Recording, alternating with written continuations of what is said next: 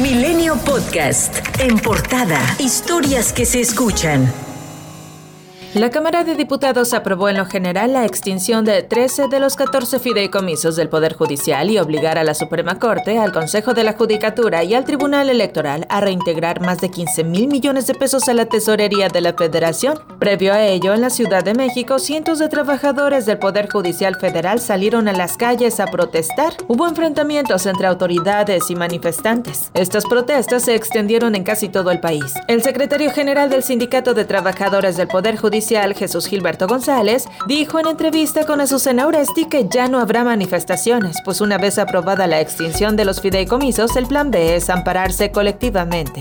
Vamos a darle acompañamiento a, nuestros compañeros para promover los amparos correspondientes. Luego de que el presidente Andrés Manuel López Obrador hiciera un llamado a los trabajadores del Poder Judicial de que no se dejaran manipular para hacer este tipo de movilizaciones, acusó a estos mismos empleados de no trabajar y siempre estar en huelga de brazos caídos. Dicen, por ejemplo, vamos a hacer un paro. O sea, pues si se van de vacaciones, no sé cuánto tiempo, si no trabajan, o sea, se tardan. Bueno, hay miles de personas que tienen 10 años sin sentencia, van a hacer huelga de brazos caídos, pues si siempre están.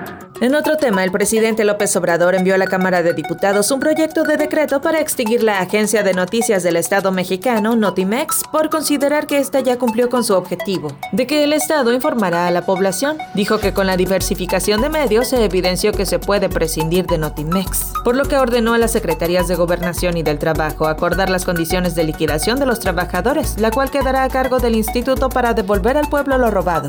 Hace 13 años, Javier Francisco Arredondo Verdugo y Jorge Antonio Mercado Alonso, estudiantes del TEC de Monterrey, fueron atacados por elementos del ejército que según sus primeras declaraciones los confundieron con sicarios. En el año 2019 el Estado mexicano aceptó la negligencia que existió en el esclarecimiento del caso. Ayer, cinco militares fueron sentenciados a 90 años de prisión. Sin embargo, el sistema judicial solo permite que se cumplan 60 años y aún están pendientes las condenas por los delitos de robo de identidad, abuso de autoridad y exceso de fuerza. Los padres de Jorge visitaron Monterrey y familiares de Javier estuvieron presentes de forma virtual con el objetivo de agradecer a quienes visibilizaron el caso desde el 2010. En Guerrero fue asesinado Bruno Plácido, líder y fundador de autodefensas de la Unión de Pueblos y organizaciones del estado de Guerrero. Sujetos desconocidos lo atacaron a balazos cuando iba junto a otro hombre en la entrada de la Secretaría de Salud en Chilpancingo. Su acompañante también resultó muerto. Tras el reclamo de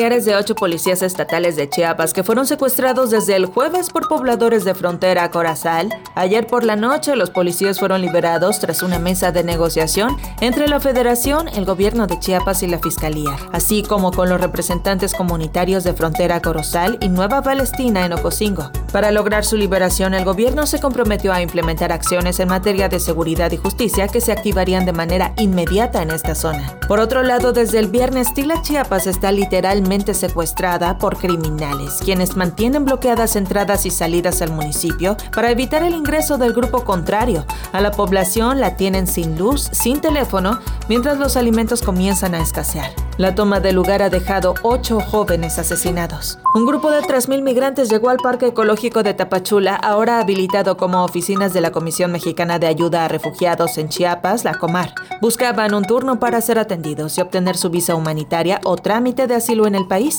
La canciller Alicia Bárcena habló del tema durante su comparecencia ante el Senado como parte de la glosa del quinto informe de gobierno. Lo que hemos visto es cómo podemos lograr que la Comar en realidad tenga un mecanismo más claro para para identificar de forma temprana cuáles son verdaderamente las personas que requieren de refugio y distinguirlas de aquellas que requieren asilo, para que podamos eh, en cierta medida ver qué tipo de visas son las que se deben dar a los migrantes que entran a nuestro país, de manera tal que los migrantes que quieran buscar trabajo en México lo hagan desde sus países de origen y no cuando ya cruzaron nuestra frontera. Y la Cancillería mexicana condenó los actos de violencia en Israel y la franja de Gaza y agregó que nuestro país hace un firme llamado a un cese al fuego.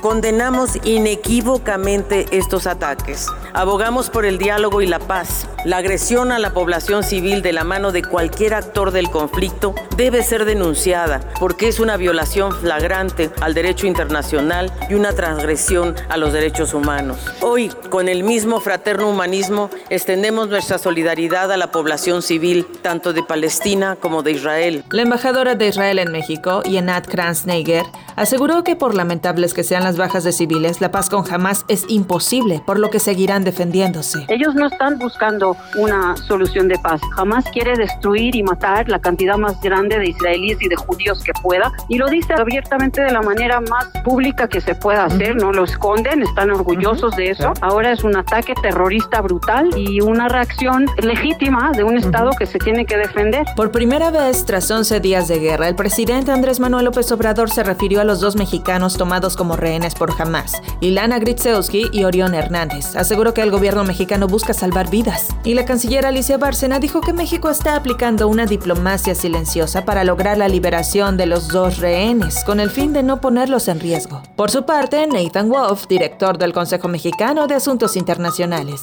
señaló que la situación de los rehenes mexicanos es sumamente compleja, pues si es que hay una petición del grupo terrorista Hamas al Estado de Israel, este último no está dispuesto a cumplirla. Es una situación muy complicada en estos términos porque además es con quién negociar. Digo, Hamas es un grupo terrorista, entonces no es tan sencillo esa parte. Los rehenes que tienen, que fueron sacados de territorio israelí, yo veo difícil poder negociar con un grupo terrorista. Luego de que la Comisión de Quejas y Denuncias del INE ordenó suspender los eventos masivos que realiza Claudia Sheinbaum, la aspirante presidencial aclaró que de acuerdo con el fallo, no suspenderá las asambleas estatales. Se harán adecuaciones, acatando que los eventos sean cerrados. Sin embargo, el presidente nacional de Morena, Mario Delgado, adelantó que estas reuniones serán masivas. Por otro lado, la aspirante presidencial de Frente Amplio, la senadora Xochitl Gálvez, presentó en el Palacio de San Lázaro la propuesta de presupuesto alterno para reasignar más de 510 mil millones de pesos a seguridad, salud, educación,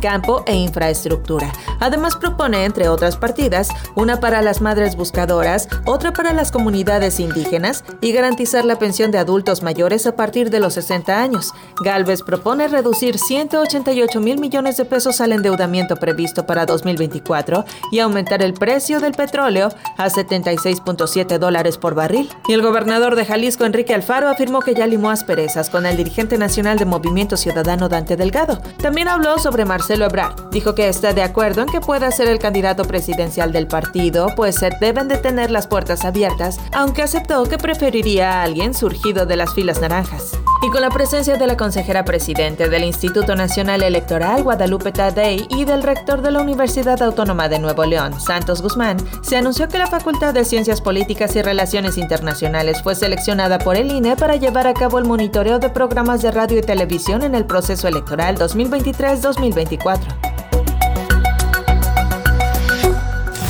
Milenio Podcast.